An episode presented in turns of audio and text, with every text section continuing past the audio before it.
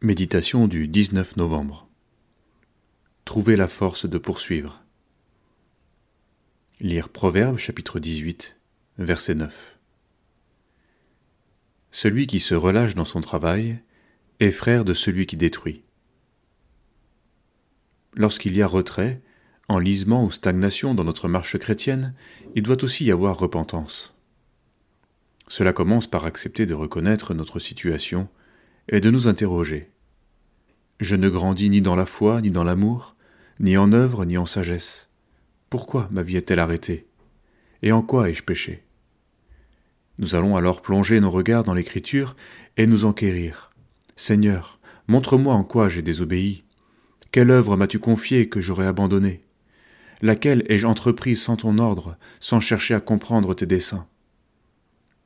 Moi donc je cours, non pas comme à l'aventure, je frappe, non pas comme battant l'air. 1 Corinthiens 9, verset 26. Paul ne combattait pas en vain, comme Don Quichotte qui luttait contre des moulins à vent. Il n'agissait jamais au hasard, et s'attendait à chaque instant à recevoir sagesse et intelligence de son Seigneur. Un serviteur doit d'abord écouter son maître. Parle, Seigneur, ton serviteur écoute. 1 Samuel 3, verset 9, disait le prophète Samuel encore enfant. Le Seigneur est un bon maître.